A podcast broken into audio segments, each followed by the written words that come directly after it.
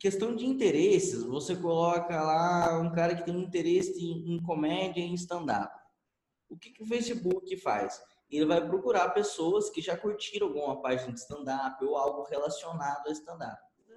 É, fala, fala o nome de humorista aí que você trabalha, que você falou que é bom, mas não é conhecido. De Cardoso, exemplo.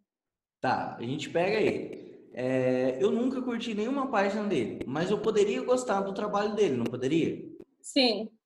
Então, por exemplo, é, o jeito mais fácil, não mais fácil, é o, é o jeito mais difícil, porém o jeito mais eficiente de se construir uma audiência ao invés de você segmentar por interesses, você segmentar pelo envolvimento que as pessoas têm com você.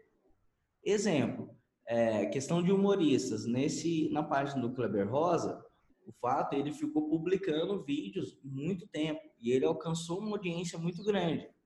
A hora que ele abre a boca que ele vai fazer um show em tal lugar, todo mundo vai porque acompanha ele. Sim.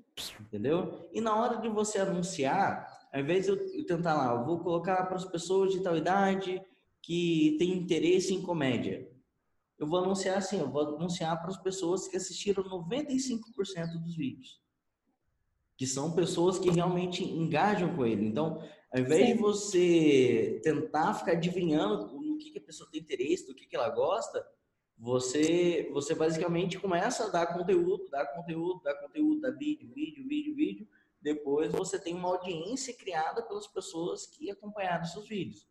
Uma, além de você conseguir segmentar essa galera, você também aquece a sua audiência.